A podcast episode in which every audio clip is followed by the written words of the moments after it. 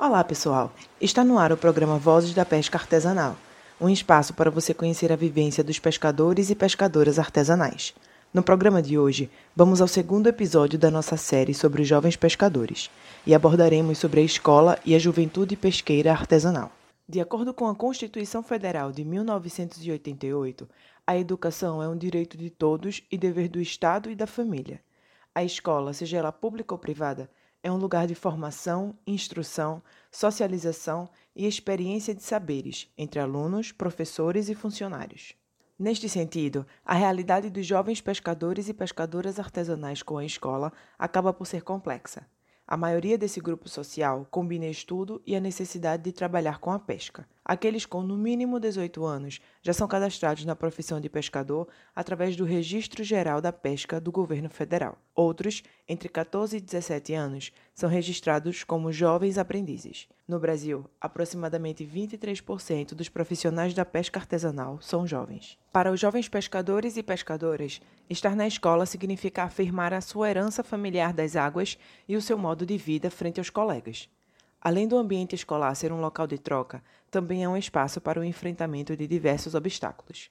Um deles é conciliar o trabalho da pesca com os estudos, como destacam Franciane Coelho, do Pará, Washington da Silva, de Alagoas e Dara Oliveira, de São Paulo.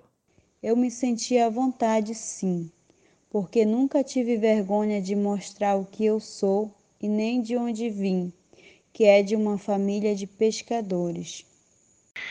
Dentro da escola me senti como jovem pescador, me senti bem, porque a maioria dos estudantes, todos eles eram filhos de pescadores e muitos jovens eram pescadores que frequentavam todos os dias a maré ao lado de seus pais. Sempre foi bem diferente minha realidade com a dos outros alunos na minha escola. Eles ficavam bem curiosos sobre o meu viver, sobre o meu estilo de vida, da pesca e ainda mais por eu morar numa comunidade sem energia elétrica e sempre reconhecido como pescador, como que fosse. Não tenho o que, o que falar sobre a escola. Foi um lugar bom. Foi um lugar bom até certo ponto, até o certo que eu me tornei homem, porque eu tive que deixar de, pesca, de, deixar de estudar para trabalhar e sustentar os meus filhos. Como eu disse, foi da pescaria que eu tirei o sustento bom por um bom tempo para os meus filhos. Como conciliar o trabalho da pesca artesanal com a escola? Será que o ambiente escolar consegue lidar com a realidade desses jovens e incluí-los no processo educativo, considerando seu modo de vida e suas experiências? Essas questões são mencionadas pela juventude, que tem na pesca a garantia do seu sustento.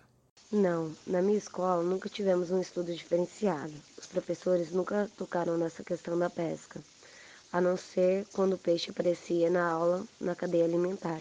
Acho que falta mais interação entre os professores e o aluno um estudo diferenciado que fale mais sobre a nossa cultura, que possamos aprender mais e não apenas com uma lousa, ter intercâmbios em outras escolas, rodas de conversas. Não, porque a classe de pescadores e pescadoras não é reconhecida na escola. Os momentos mais interessantes era quando fazíamos as feiras culturais, porque era o único momento que tínhamos para expor nosso trabalho sobre a pesca, para toda a escola e comunidades saberem como é a vida de um pescador e de uma pescadora. Como uma pescadora, digo que falta o apoio de professores para entender quando chegamos cansados na sala de aula, que muitas das vezes não temos mais nem vontade de estudar porque eles não sabem o que passamos no mar, o quanto não é fácil chegar do trabalho e ainda ir estudar. A escola precisa se conectar com a realidade desses jovens e com as suas necessidades. Um exemplo dessa ausência de conexão hoje é a falta de sintonia do calendário escolar com as particularidades do modo de vida das comunidades pesqueiras. Os maiores desentendimentos foram dividir o tempo para a escola e para o mar. Como trabalhamos de acordo com a maré, então não tem hora certa para o trabalho. E já na escola tem a hora certa de entrar e de sair. E muitas das vezes os professores não entendem isso.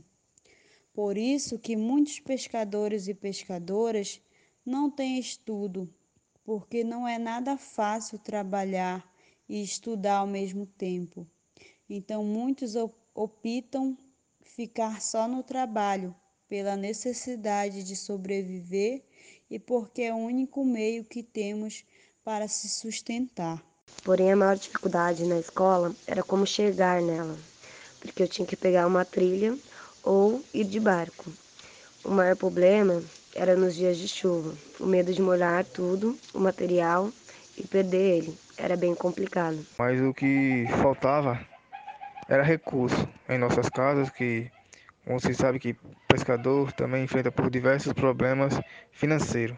Então é isso, pô. O que faltou foi por parte financeira dentro de casa, que eu tive que deixar de estudar para poder ajudar meu, meu, meus tios e meu avó e meu meus avós na, na pescaria. Então eu tive que estudar, mas eu deixei de estudar pô, com 23 anos. Deixei de estudar com 23 anos. E até hoje. Não estudei mais porque tive que trabalhar, tenho, sou pai, tenho dois filhos, então não tenho como estudar mais.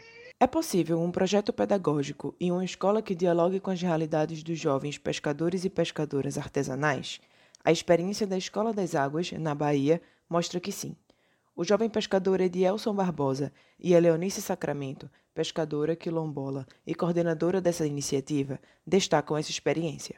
As etapas da Escola das Águas são pensadas respeitando os períodos não produtivos é, de nossas pescarias. Tipo, só se tem etapa da escola das águas quando no período de maré pequena, que não é propício para uma boa pescaria. No período de maré grande, a gente não tem etapas da escola das águas. E uma outra questão é que os conteúdos da escola das águas que a gente trabalha, ele eles respeitam o nosso modo de vida e fortalece a nossa identidade dentro de nossos territórios, diferente das escolas formais que não dialogam com o nosso modo de vida. O, o conograma é um outro conograma. Me fortaleceu para que eu permanecesse no território e exercendo a atividade da agricultura familiar e da pesca artesanal e valorizando a minha identidade e a identidade do meu povo e, da, e, e valorizando a minha ancestralidade. E aí a gente sabe que se tem uma grande investida para que o jovem não permaneça dentro dos territórios. E a Escola das Águas tem essa importância para mim, da minha permanência dentro do território e de eu transmitir para outros jovens essa experiência e a valorização da identidade para que a gente permaneça defendendo os nossos territórios que são nossas vidas. Junto com outras companheiras e companheiros, é, fui indicada pelo movimento para assumir a coordenação da Escola das Águas e realizei essa tarefa mais especificamente entre 2011 e 2017. Ressalto que uma das tarefas que mais me deram alegria, visto que a escola é um projeto de formação pensado e implementado pelo próprio movimento a partir do sonho de Dona Maria do Paraguaçu, pescadora quilombola do Recôncavo, que não dominava a arte de codificar e decodificar símbolo, mas com uma grande capacidade de fazer leitura do, de mundo e que reconhecia que a leitura das palavras poderia contribuir melhor para contribuir para uma melhor formação política, né? Então, a escola ela se constituiu a partir de pilares de formação política, de formação técnico profissional, mas a partir do profissional, do nosso profissional, dos conhecimentos tradicionais de pesca, é, das técnicas agrícolas, é, da agricultura familiar, da agroecologia, entre outros elementos, e também a partir de pensar a elevação da escolaridade. No próximo programa Vozes da Pesca Artesanal, teremos o terceiro episódio da nossa série sobre os jovens pescadores e pescadoras artesanais. Nele, abordaremos o trabalho da juventude pesqueira sobre os impactos do petróleo e do novo coronavírus. Fique ligado! Vozes da Pesca Artesanal é uma realização do Núcleo de Estudos Humanidades, Mares e Rios e do Laboratório de Estudos Rurais vinculados ao Departamento de Sociologia e ao Programa de Pós-Graduação em Sociologia da UFPE. Tem o apoio da FACEP, CNPq, Rede UFPE, SOS Mar e do Conselho Pastoral dos Pescadores. Uma boa maré para você e até já!